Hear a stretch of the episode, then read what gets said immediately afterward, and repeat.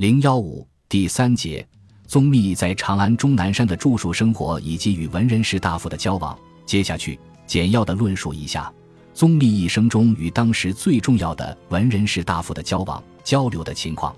这与下文讨论宗密哲学思想有密不可分的相应关系。从现存文献史料来看，与宗密有密切交往的有裴修、白居易、刘禹锡、温造、萧冕、史山人、李训等名士。上一章已经简单的提到宗密与裴修之间的亲密关系。裴修曾为宗密的著作《都序》《驻华严法界观门》《大书》等做过序文，应裴修之请，宗密为他写了《承袭图》。综述南北禅宗里诸宗派之法门顿渐，传承正旁，宗旨深浅，以答其问。元季后十二年，身居相位的裴修为他奏请宣宗，赐禅师号及塔额。两年后为宗密建起石碑，题写碑铭，可见对宗密之敬仰。据《裴修传》所记，裴修字公美，河内济源人，出身名门豪族，家世信奉佛教。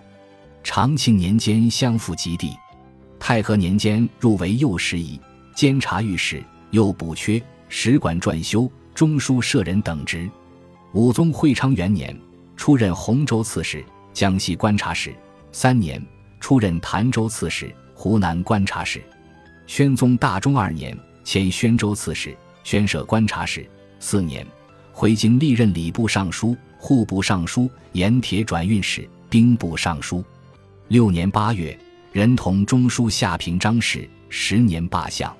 从上面的经历可知，裴修和宗密交往最密的时间，应该是在太和年间的近十年之中。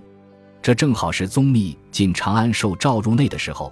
裴修很早就信奉佛教，对教禅都相当精通，与宗密相交，可称得上是如鱼得水，情投意合。所以他对宗密思想的理解最为深刻。他向宗密问道之时，官位还不算太高，而且又在而立之年，所以对年长而博学的宗密特别敬仰。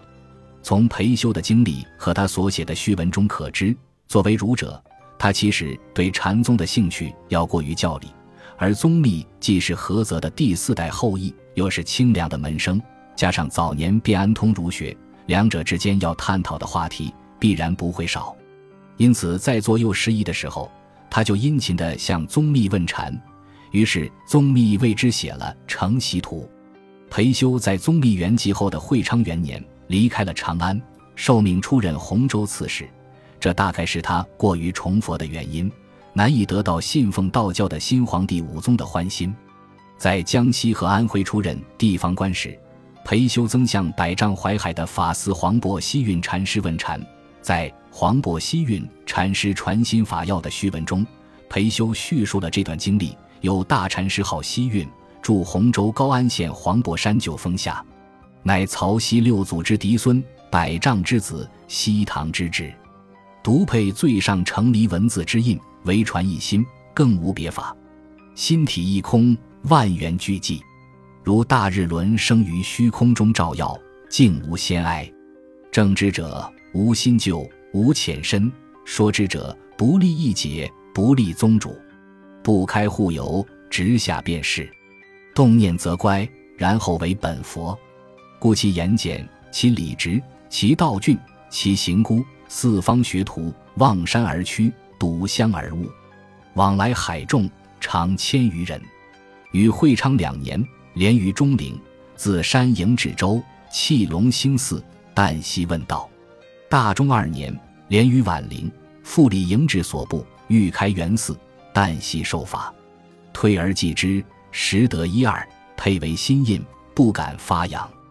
惊恐人神惊异，不闻于未来，遂出之。受门下僧泰州法鉴，归旧山之广堂寺，请长老法众，问于往日常所亲闻，同意何如也？时大唐大中十一年十月八日谨记。从上文可知，裴修对黄渤西运是倍加推崇。和宗密的禅法相比，洪州宗的禅更是主张不落言权，直下承当。因此，其言简，其理直，其道峻，其行孤的黄渤西运的禅风，使裴休崇拜得五体投地。在江西时是旦夕问道，在安徽时又是旦夕受法，配为新印，正式成为一名的洪州禅新印的在家弟子。会昌法难后，禅门诸宗除石头、马祖之外，宗势微弱，一蹶不振。洪州宗继马祖，百丈之余烈。由黄渤在江西，韦山在湖南大展宏图。黄渤下出了临济，后形成临济宗；韦山下出了仰山，后形成为仰宗。名副其实地成了禅宗的主力之一。和昔日裴修在长安向宗密问禅时的形式已有了云泥之别，也难怪裴修要将宗密原在《承袭图》所说的曹溪门傍处之派图，本不开法的南岳怀让禅师派下的洪州禅，重新改写成乃曹溪六祖之嫡孙，独配最上成离文字之印了。这时候，比起后继无人、门庭冷落的菏泽宗来。黄渤的门下却是呈现出四方学徒望山而趋、睹象而悟、往来海众常千余人的繁荣景象。连裴修都改学洪州禅了，这也许是宗密生前做梦也料想不到的事吧。裴修不仅师事黄渤，在会昌三年出任潭州刺史、湖南观察使时，还问禅于百丈另一高地为山林右门下。大中七年正月九日，为山圆寂后，位居宰相的裴修为之请宣宗敕使大圆禅师及清净塔号，裴修还为之撰写了碑文。不过，裴修还算是没忘了他早年亲近过、尸骨已冷了十二年的老师宗密的旧恩，随后也在同年为宗密请了禅师号和塔号。大中九年十月十三日，于终南山草堂寺建了塔，写了碑记，但在碑文中。把原来的师徒关系改成了昆仲朋友关系。大中二年，在宣州开元寺，裴修在黄渤西下亲承法乳，传配新印，其向承法脉为慧能怀让道一淮海西运裴修，也成了慧能下第六代的法孙。关于宗密的法系，碑文中说道：大师于和则为五世，于达摩为十一世，于迦叶为三十八世。既然菏泽与怀让是同学。裴修与宗密不就变成法为昆仲吗？既然成了兄弟，以前虽然叫过吴师，但现在只能改写为一为交友了。裴修毕竟是儒生，还是吃着皇粮、受国家俸禄的重臣，所以他虽然素知菏泽与洪州之间的敌视关系，但还不敢无视德宗钦定了的菏泽七祖的封号，故在碑文中依然承认神会正统的七祖地位，但文后又复言又传让。让传马马以其法为江西宗，将江西马祖与菏泽并列，这恐怕不是宗密的本意。